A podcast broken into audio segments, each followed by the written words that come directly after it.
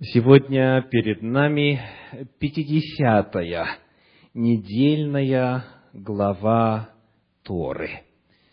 Книга Бытие, 26 глава, 1 стих, по 8 стих 29 главы книги Второзакония.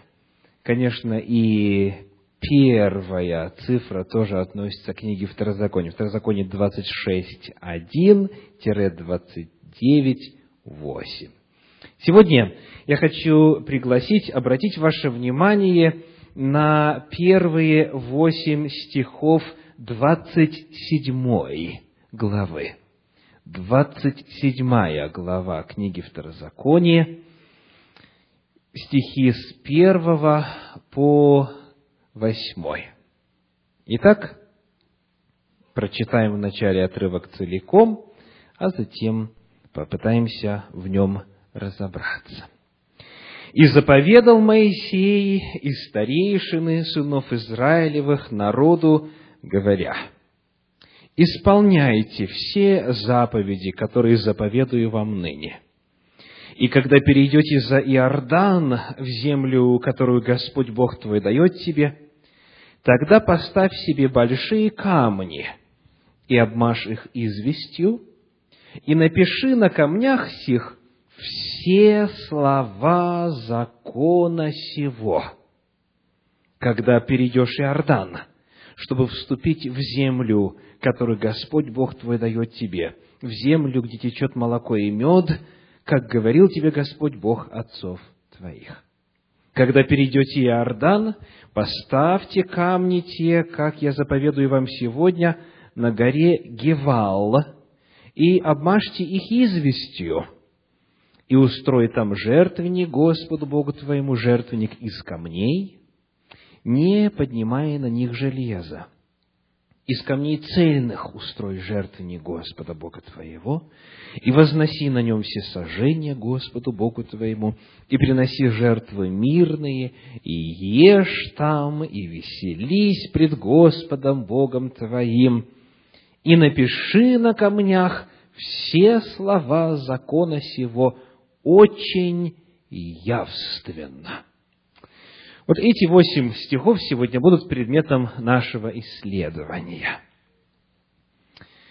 Итак, Господь говорит, когда перейдете за Иордан, тогда поставь себе большие камни.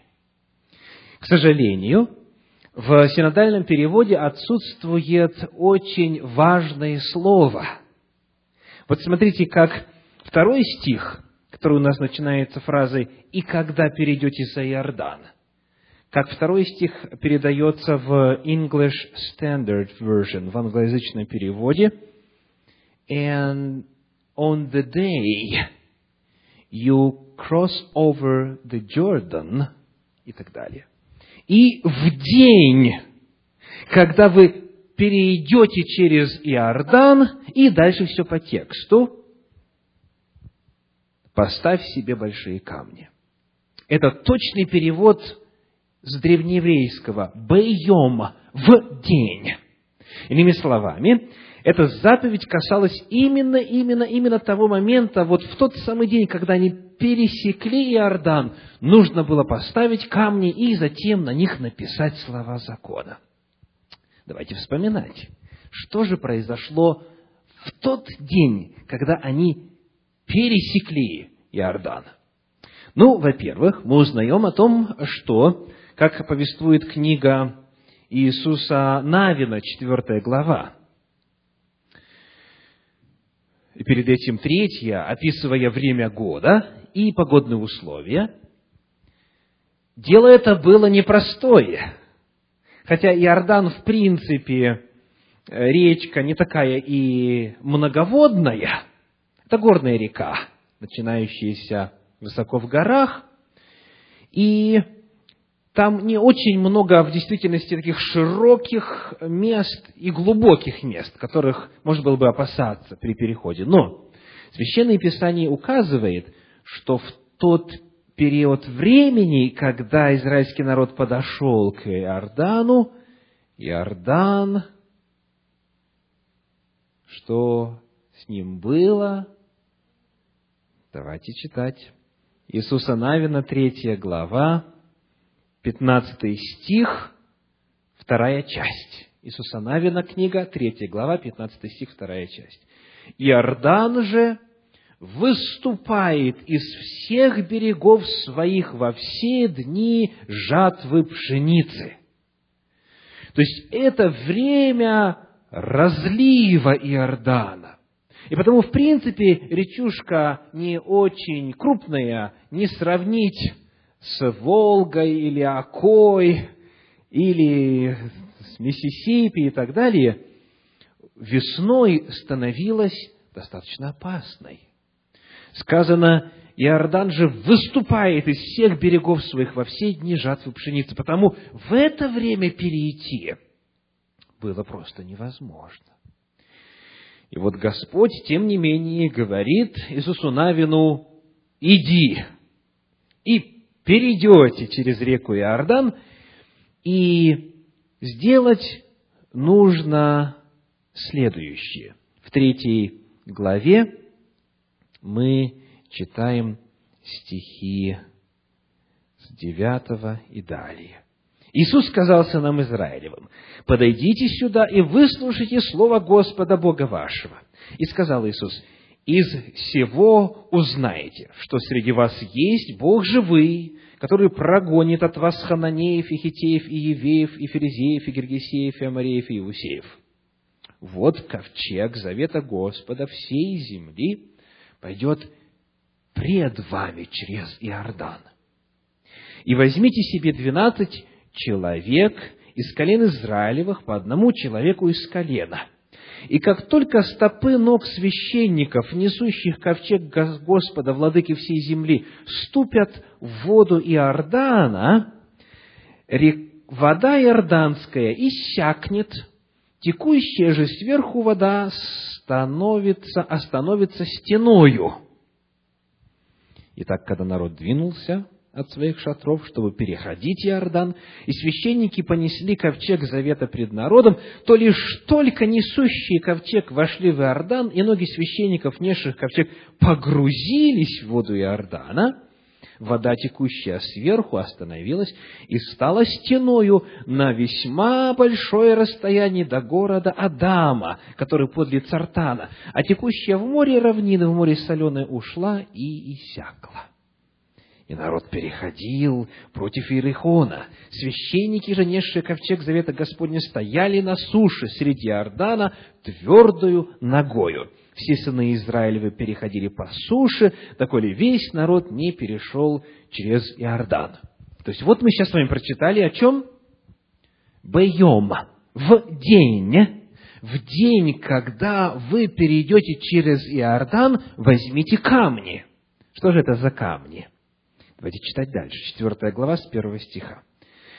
Когда весь народ перешел через Иордан, Господь сказал Иисусу, возьмите себе из народа двенадцать человек, по одному человеку из колена, и дайте им повеление, и скажите, возьмите себе отсюда, из середины Иордана, где стояли ноги священников неподвижно, двенадцать камней, и перенесите их с собою, и положите их на ночлеге, где будете ночевать в эту ночь.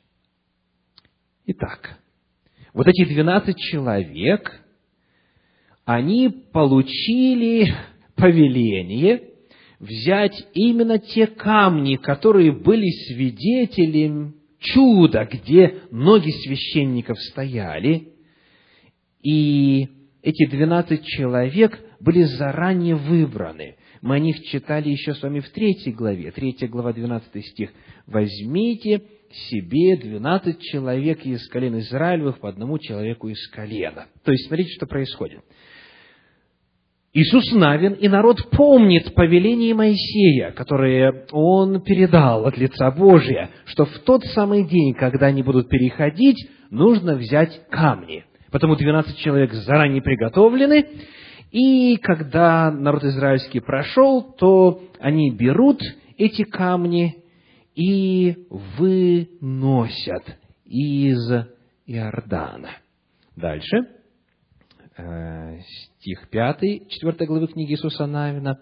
«И сказал им Иисус, «Пойдите пред ковчегом Господа Бога вашего в середину Иордана, и возьмите оттуда и положите на плечо свое каждый по одному камню по числу колен сынов Израилевых, чтобы они были у вас знамением, когда спросят вас в последующее время сыны ваши и скажут, «К чему у вас эти камни?»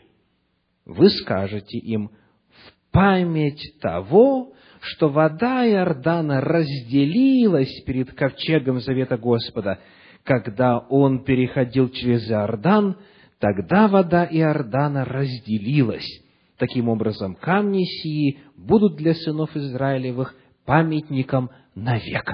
Итак, мы с вами узнали теперь о том, как эта заповедь исполнилась и откуда эти камни были взяты. Эти камни были э, памятником, как сказано, потому что они были получены с такого места, с которого в обычное время, при обычных обстоятельствах, без Божия чуда, они никогда не могли быть извлечены. Потому эти камни, они были особой природы. Они должны были навеки, как сказано в прочитанном нами отрывке, навеки напоминать народу о Божьих чудесах, о Божьих знамениях. И вот именно эти камни были взяты, и вначале а, их оставили на ночлеге в Галгале, а потом, спустя некоторое время, именно эти камни использовались для того, чтобы на них написать слова закона. Потому получается, что закон был написан на двух материалах, на двух видах материала и в двух местах. Ну, само собой, где? В, в книге закона, в свитке, и он был размещен а, одесную ковчега Завета Божьего, он находился во святом святых, туда только первосвященник мог заглянуть, но помимо этого закон был записан на камнях, которые по природе своей были памятником. То есть, иными словами, любой человек в любое время мог прийти и познакомиться с содержанием Торы. Давайте вернемся теперь к 27 главе книги Второзакония и посмотрим на детали этого повеления. 27 глава, 2 стих. «И когда перейдете за Иордан, а оригинал говорит, и в тот день, когда перейдете за Иордан, тогда поставь себе большие камни и обмажь их известью. Вот это слово «известь» очень интересно. В Торе оно только дважды упоминается. И речь идет вот о чем. Это известь, это не то, чем а, мы красили э, свои стены. Это а, материал, который, будучи измельчен в порошок, представляет собою нечто по своей структуре и по а, своему строению, по своей формуле, похожее на современный цемент белого цвета. Эта технология была известна в Египте. В древности, в принципе, распространено было у народов на камнях выбивать, выгравировывать а, и наносить тексты всевозможные, барельефы, рисунки и так далее. Но вот только в Египте вот такой подход использовался, где на камень наносился слой, говоря современным языком, белого цемента, вот сходного по структуре, по свойствам материала, и затем уже на этой подготовленной поверхности наносился текст или рисунки и так далее. Потому, э, если бы речь шла об извести просто, то весь закон исчез бы после первого дождя. То есть покрасили, написали, дождь пошел, и закона нет. Но это дело, как мы прочитали, предназначено было стать чем? Памятником. Памятником навеки, навсегда, чтобы во всех поколениях, когда рождаются новые детки, они могли, задавая вопрос, что же это такое, узнать и прочитать все сами. Итак, мы выяснили с вами, что здесь перед нами особые камни, особая обработка этих камней. И вот теперь вопрос. Как же весь закон уместить на двенадцати камнях? Некоторые комментаторы, как пишет классический иудейский комментарий Санчина, считают, что лишь часть Торы была записана на камнях, воздвигнутых на горе Геваль. Однако, обнаружение кодекса Хамурапи, знаете, о ком идет речь, да? Это древний вавилонский царь, современник Авраама, это 19 век до нашей эры. Кодекс царя Хамурапи, слова которого были нанесены на каменный столб, стало простым доказательством того, что на камне можно записать текст, объем которого мало отличается от объема Торы. Кодекс Хамурапи состоит из 232 параграфов, которым предшествует длинное введение, а завершает его многословное предупреждение тем, кто не намерен повиноваться законам царя. Восемь тысяч слов размещены на одной диоритовой глыбе. Кодекс Хамурапи. После этой находки уже нетрудно представить себе, что весь текст книги Дворим, то есть Второзаконие, или даже полный текст Торы мог быть записан на двенадцати больших камнях. Теперь давайте посмотрим еще раз на эти камни. Вот те, на которых закон должен был быть написан, а, и камни, из которых жертвенник должен был устроен, там же, на горе Геваль. Это одни и те же камни или речь идет о разных камнях? Посмотрите, как это описывается. Второзаконие 27 глава, стихи с 3 и далее. «И напиши на камнях сих все слова закона сего». В оригинале все слова Торы сей. Так? Когда перейдешь Иордан, чтобы вступить в землю, которую Господь Бог твой дает тебе – когда перейдете Иордан, поставь камни те, как я повелеваю вам сегодня, на горе Гивал, и обмажьте их известью, и устрой там жертвенник Господу Богу твоему, жертвенник из камней, не поднимая на них железа, из камней цельных устрой жертвенник Господа Бога твоего. То есть, когда мы читаем 27 а, главу книги Второзакония, то вот упоминаются эти 12 камней, на которых нужно было написать текст закона, и сказано «устрой», «устрой жертвенник» из какого числа камней? Тоже 12 камней. То есть мы узнали, что именно 12 камней было взято оттуда из Иордана – и при описании э, заповедей касательно устройства жертвенника опять говорится о 12 камнях. То есть при чтении э, упоминаются только что вот эти камни, и в пятом стихе говорится о необходимости использовать камни, и числом 12 для постройки жертвенника.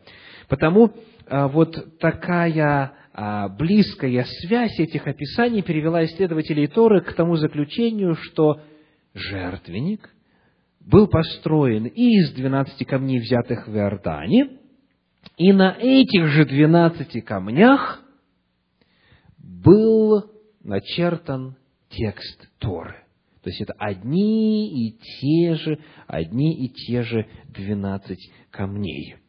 Однако, а, есть комментаторы, которые считают, что поскольку камни жертвенника были неровными, потому что, помните, сказано, их нельзя было что? Обрабатывать, то а, они, стало быть, были и непригодными для того, чтобы обмазать их известью и писать на них текстуры. И потому эти комментаторы считают, что нет, это два как бы разных набора камней. Двенадцать камней, которые были взяты из Иордана, на них были написаны слова Торы, а другие двенадцать камней, они были использованы для постройки а, жертвенника. И потому вы встретите и такое, и такое мнение, но это, а, в принципе, не настолько принципиально для целей наших исследований с вами сегодня. А, тем не менее, когда сказано «не поднимай на них железо», это значит что? Не откалывай их, так, не а, шлифуй их, но накладывание сверху извести, как названо в Библии, не есть нарушение этого правила. Потому вполне возможно, что они были а, использованы как есть, так сказать, в своей природной форме, без приложения железных инструментов, но затем они были а, сверху а, обмазаны вот этим составом для того, чтобы на них можно было написать текст Торы. Мы не знаем точно, но в Торе есть два места, которые показывают нам приблизительно такую же картину, и по этим местам мы можем ориентироваться. Давайте посмотрим с вами на книгу Исход, 24 главу, стихи 3 и 4. Исход 24 глава, стихи 3 и 4. «И пришел Моисей, и пересказал народу все слова Господни и все законы. И отвечал весь народ в один голос, и сказали, «Все, что сказал Господь, сделаем». Это происходит еще у горы Синай. Так? И написал Моисей все слова Господни, и, встав рано поутру, поставил под горою жертвенник и двенадцать камней по числу двенадцати колен Израилевых. То есть вы видите, что в том случае, когда давался закон на горе Синай, там был жертвенник устроен, и плюс в качестве памятника поставлен двенадцать камней.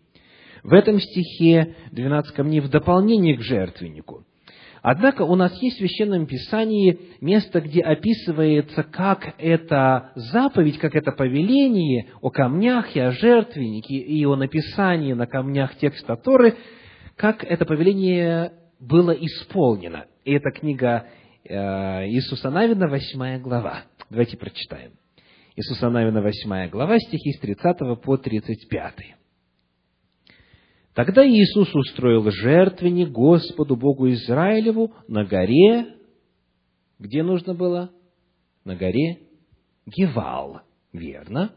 Как заповедал Моисей, раб Господень, сынам Израилевым, о чем написано в книге Закона Моисеева, то есть то, что мы сейчас исследуем, так? Жертвенник из камней цельных, на которые не поднимали железо, и принесли на нем все сожжения Господу и совершили жертвы мирные. Итак, выполнили эту часть.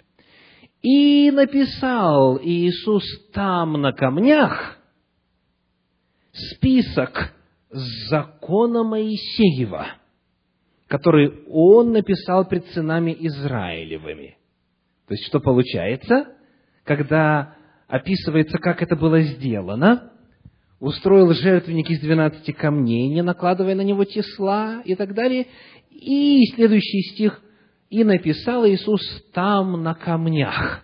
То есть вот в этом месте не упоминается, что камни были в дополнение к жертвеннику. Потому, может быть, речь идет на самом деле о том, что сами камни, которые были извлечены так чудесно, они стали э, жертвенником, и на них был записан, очень важно подчеркнуть, весь текст закона. Иисус Навин записал. Не упоминается, что камни были отдельно от жертвенника. Итак, к чему нас это учит сегодня? Вы знаете, а, большинство людей имеет представление о том, что священные книги – это удел только избранных. Встречались с таким понятием? Когда в свое время в Нижнем Новгороде мы с молодежью нашей конгрегации поставили перед собою а, задачу исследовать а, вероучение разных религий и деноминаций внутри разных религий, а, мы, исследуя историю, исследуя вероучение, затем посещали посещали вот эти церкви, синагоги, мечети там и так далее, и так далее. Всех, кого могли найти, посещали, знакомились, нам было интересно и почитать, и исследовать, и вживую встретиться с представителями других религий, разных религий. И вот что очень интересно, что за редким исключением а, представители самых разных религий, тут и, и ислам, и буддисты, и а, кришнаиты, и так далее, и так далее, и представители некоторых деноминаций внутри христианства относятся с большим уважением к священному тексту, к священным писаниям, но считают, что эти святые строки не для них. То есть, отношение практически везде было одинаковым. Даже среди протестантских направлений в христианстве, где Слово Божие является мерилом веры, и где всегда звучит призыв «исследуйте Писание» и так далее, и так далее, на практике получалось, что когда мы начинали обсуждать какие-то богословские вопросы, то люди, вместо того, чтобы сказать «хорошо, давайте откроем Слово Божье и посмотрим, что там написано», нас всегда отправляли к старшим братьям. Вот наши старшие братья, они знают, они вам все расскажут. И когда мы призывали, так э, а Слово Божье нам не дано разве лично каждому, всегда вот туда нас отправляли. Я уже не говорю о других деноминациях ортодоксальных внутри христианства и представителей э, других э, нехристианских религий. То есть, в некоторых считается, что священный текст обычному простому человеку читать вообще нельзя. А сколько раз мне на Руси говорили, что Библию лучше не читать, а то с ума сойдешь. Не встречали никогда? Фух. Да, что с ума сойдешь, если будешь священные писания изучать. То есть, вот есть, существует в народе такое отношение, что священные слова, священные книги, в разных религиях разные книги почитаются священными, но отношение к ним всегда одинаковое. Это не для нас, это для них, для руководителей, для старших братьев, для для священников, для настоятелей, для раввинов и для имамов и так далее. Это не для нас. То есть наше дело просто делать то, что нам говорят. И вот здесь, в Торе, перед нами совершенно другой подход. Да, есть свиток во святом святых. Он надежно а, охраняется, потому что там сам Бог присутствует. Да, туда только первосвященник один раз в год заходит. Но оказывается, помимо этого, как говорит восьмой стих, очень явственно вся Тора была записана и размещена на горе Гиваль. То есть можно было всем, любому человеку всегда прийти и узнать, что говорит Господь. Общедоступность знания воли Божьей. Вот чего Бог хочет. Чтобы не понаслышке, а непосредственно человек мог знать, что он говорит. Очень интересно, в книге «Патриархи и пророки» об этом пишет Елена Уайт. Теперь закон был записан еще раз и помещен там, где все могли бы читать его. Каждый имел возможность видеть условия завета, на которых получали ханаанскую землю. Всем предстояло изъявить свое согласие на принятие условий завета и выбрать для себя благословение в случае их соблюдения или проклятие за нарушение. Закон был не только записан на камнях монумента, Иисус Навин сам прочел его во всеуслышание перед всем Израилем. Хотя прошло немного времени с тех пор, как Моисей дал народу книгу Второзакония, однако теперь Иисус снова прочел закон. В 31 главе книги Второзакония, в стихах с 9 по 13, сказано так.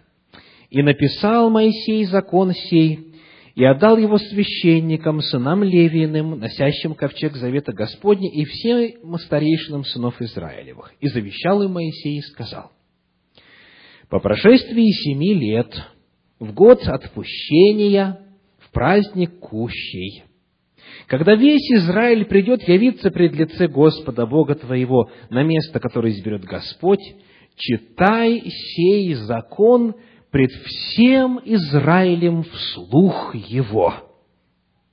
Собери, и вот очень важно перечисление, народ, мужей и жен, и детей.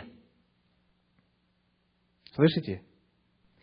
и детей, и пришельцев твоих, которые будут в жилищах твоих, чтобы они слушали и учились, и чтобы боялись Господа Бога вашего и старались исполнять все слова закона сего и сыны их, которые не знают всего, услышат и научатся бояться Господа Бога вашего во все дни, доколе вы будете жить на земле, в которую вы переходите за Иордан, чтобы овладеть ею. И так сказано, собери весь народ, и детей в том числе.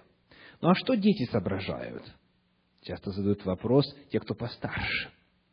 А дети зачем мешают нам слушать Слово Божье? Они здесь при чем? Для них должна быть какая-то отдельная изолированная программа где-нибудь, чтобы их было не видно и не слышно. Божья воля иная. Бог хочет, чтобы все присутствовали. И если мы читаем повествование священной истории, мы видим, что в действительности так и было. Даже младенцы присутствовали, все присутствовали. Потому что если ребеночек не поймет всю полноту, кто из нас поймет всю полноту, то он, по крайней мере, поймет что-то чуть-чуть. В следующий раз что-то еще поймет, в следующий раз еще что-то поймет. То есть Господь всегда желал, чтобы Его закон был общедоступен. Во-первых, читали вслух. Вот почему и мы сегодня это делаем. Просто читать закон. Просто читать Слово Божье. Читать его вслух – и в свое время апостол Павел напишет, в послании к римлянам, 10 глава, 17 стих, «Вера от слышания». Именно от слышания, не от чтения.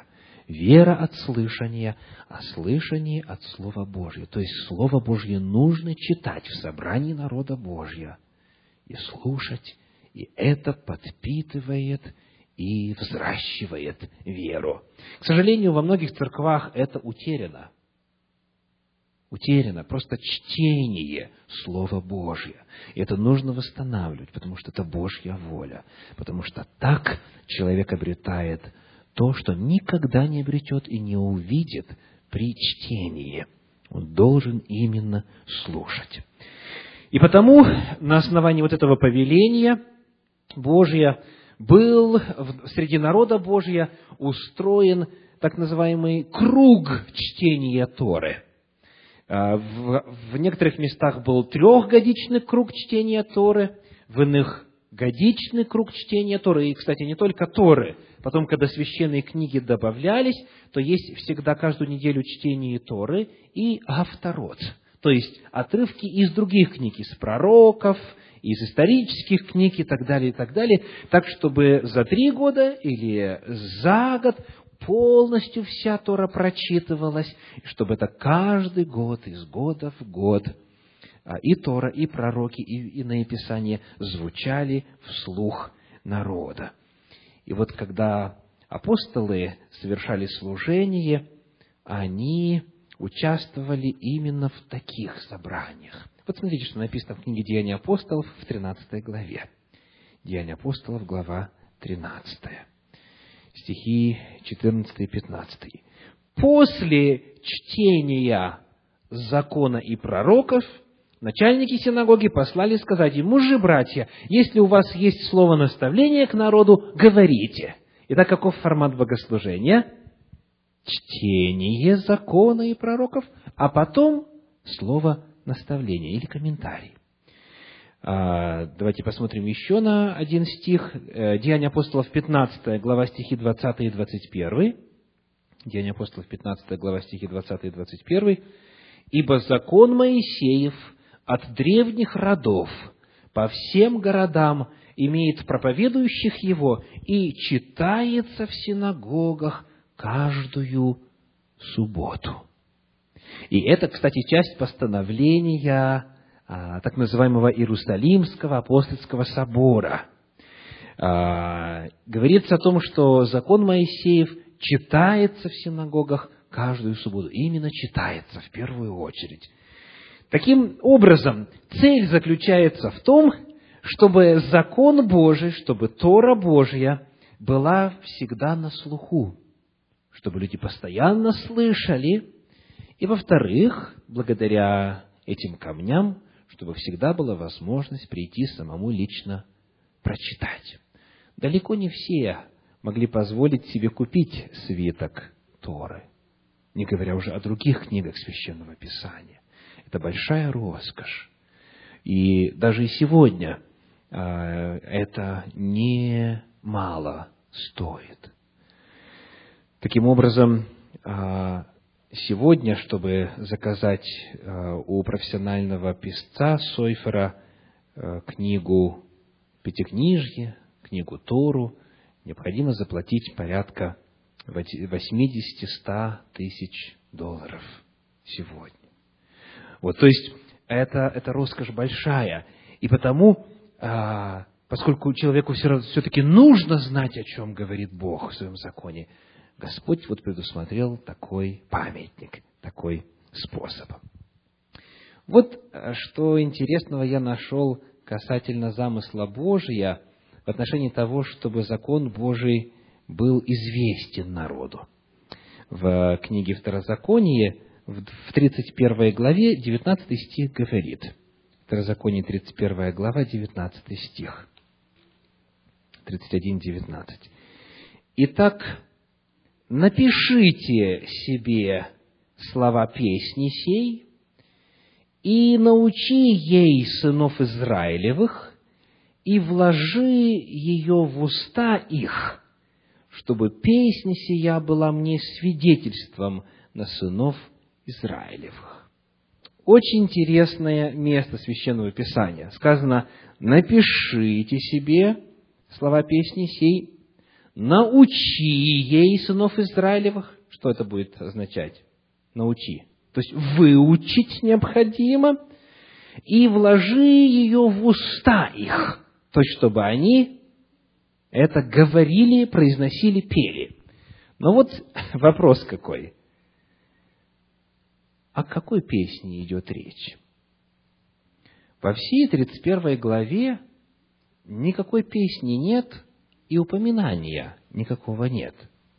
Но о чем 31 глава книги Второзакония в действительности говорит, так это о тексте Торы. Вот смотрите, 31 глава, стихи с 9 и далее. «И написал Моисей закон сей, и отдал его священникам, сынам Левиным, носящим ковчег завета Господня, и всем старейшинам сынов Израилевых. И заповедал им, значит, читайте там и так далее, и так далее. То есть, вот здесь все перед нами описание именно Торы. И потом вдруг, вдруг появляется в 19 стихе Э, повеление, напишите себе слова песни сей. Но никакой песни нет. Да, песня Моисея потом появляется э, в 32 стихе, да, э, вернее, в 32 главе, но вот в иудаизме а, это место истолковывается именно так. Послушайте, что говорит еврейская энциклопедия. Согласно Талмуду, Библия предписывает, чтобы каждый еврей владел Сефер Тарой, то есть свитком Торы. В стихе Второзакония 31.19 «Итак, напишите себе эту песню», слово «песня» трактуется как «вся Тора». То есть, потому в иудаизме считается, что Тору нужно знать как наизусть. То есть, нужно написать, нужно научить и вложить в уста. И в 30 главе книги Второзакония, в стихах с 11 по 4, это описано так. «Ибо заповедь сия, которую я заповедую тебе сегодня, не недоступна для тебя и недалека, она не на небе, чтобы можно было говорить, кто взошел бы для нас на небо и принес бы ее нам, и дал бы нам услышать ее, и мы исполнили бы ее. И не за морем она, чтобы можно было говорить, кто сходил бы для нас за море и принес бы ее нам, и дал бы нам услышать ее, и мы исполнили бы ее. Но весьма близко к тебе слово сие, оно в устах твоих и в сердце твоем, чтобы исполнять его. Что это значит? В устах, значит, люди говорят, и в сердце, значит, где? В сознании, в памяти.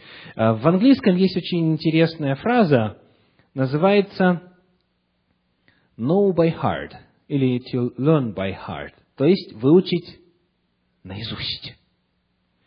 Uh, learn by heart, знать наизусть, выучить наизусть. То есть в действительности Бог желал, чтобы Тору знали наизусть. У некоторых из вас округлились глаза.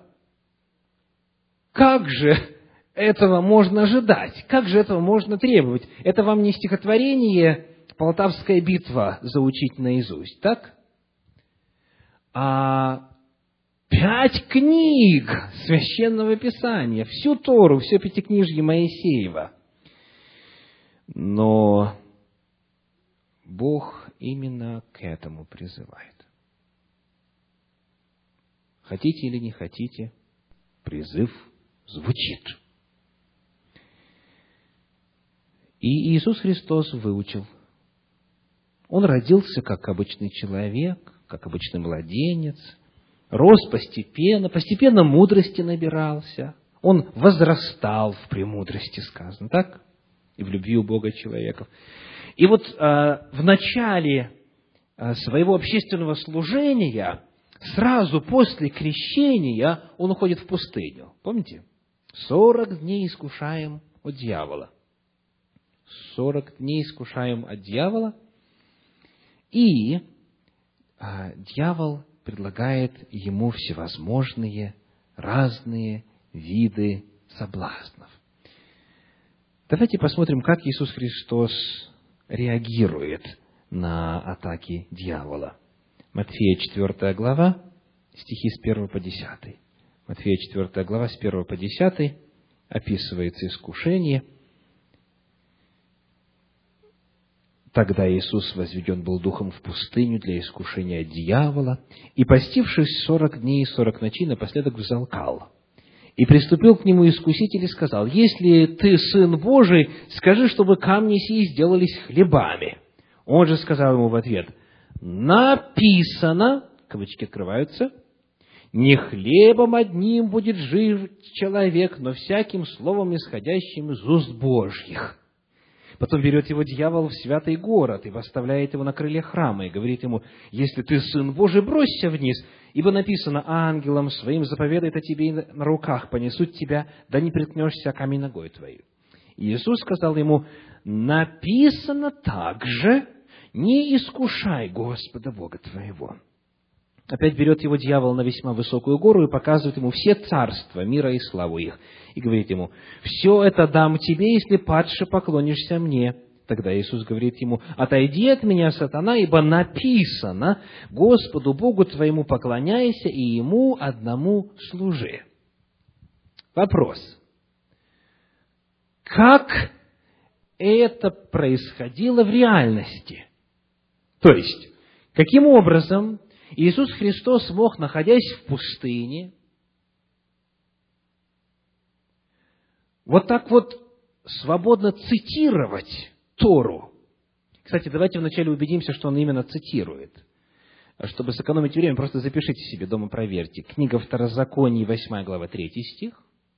Это по поводу того, что не хлебом единым будет жив человек, это из Торы. Второзаконие 8.3. Дальше. Христос цитирует Второзаконие 6 главу 16 стих, где сказано «Не искушай Господа Бога твоего». И затем Иисус Христос цитирует Второзаконие 6 главу 13 стих, где сказано «Господу Богу твоему поклоняйся, Ему одному служи». Второзаконие 6.13. То есть это точные цитаты. Ну, теперь давайте представим, как это могло физически происходить. Вот сегодня нам легко. Мы говорим Второзаконие 6.13. И что делаем? Перелистываем страничку. Раз, два, три. Находим место священного писания и читаем. Господа Бога твоего бойся, и Ему одному служи, и Его именем клянись. Очень легко. Но вот такой способ появился относительно недавно. То есть разбивка на главы и разбивка на стихии произошла в Средневековье. То есть, иными словами, во времена Иисуса Христа невозможно было сказать Второзаконие 6.13. А главное, если бы Иисус Христос захотел найти Второзаконие 6.13, Он не мог бы с легкостью перевернуть странички. Почему? Потому что дело было в свитках. То есть даже в синагоге, чтобы найти место, нужно было бы стоять и отматывать, и отматывать, и отматывать, и отматывать, и отматывать этот свиток, чтобы найти. Причем как искать? Нумерации-то нет. Не было также и симфонии, то есть э, тематического указателя когда сатана говорит, вот сделай то-то и то-то, Христос достает из кармана симфонию, говорит, дай-ка сейчас посмотрю. Так, так, так, ага, ага, вот это место, вот это подходит, давай теперь откроем, прочитаем. Это все невозможно. Тем более не было электронных симфоний, которые просто являются благодатью для всех исследователей Библии. Ты нажал кнопочку, и тебе все места в Библии, где это слово используется, на любом языке. Всего этого не было. Вопрос. Как же тогда Христос был в состоянии так парировать. Сразу же. Раз, два, три. Ответ – он знал Тору наизусть. Он знал Тору наизусть. И в этом была Божья цель. Он желает, чтобы Слово Его, оно было в сердце, то есть в сознании, в памяти и в устах. Если вы что-то знаете наизусть, то это откладывает, впечатли... откладывает свой отпечаток на речь. И когда вы разговариваете с кем-то, или когда что-то видите, или слышите, у вас автоматически из памяти появляются, извлекаются вот эти вот заученные слова. По-иному Слово Божье не будет жить внутри, а будет такое какое-то поверхностное, там основанной на авторитетах и старцах, и старших братьях представлений о воле Божьей. Итак, сегодня, дорогие братья и сестры, мы с вами рассмотрели очень важный отрывок, который перед нами ставит то, что американцы называют challenge. То есть это, это вызов, это как бы э, цель, вершина, которую нужно покорить. Поставьте перед собой задачу хотя бы Тору выучить наизусть. А дальше потом можно добавлять другие книги священного писания. И тогда исследование Торы, исследование Слова Божьего, любых других книг, оно будет происходить уже на совершенно другом уровне. Потому что, вы читая, вы будете сразу видеть, ага, это оттуда, это оттуда. И э, при исследовании у вас мозг сразу автоматически э, проводит связи параллели с массой-массой мест Священного Писания. Итак, читайте, оно есть на камнях или в книгах, слушайте, исследуйте, заучивайте Слово Божье наизусть. для того, чтобы противостоять атакам сатаны и все преодолевши устоять. Аминь.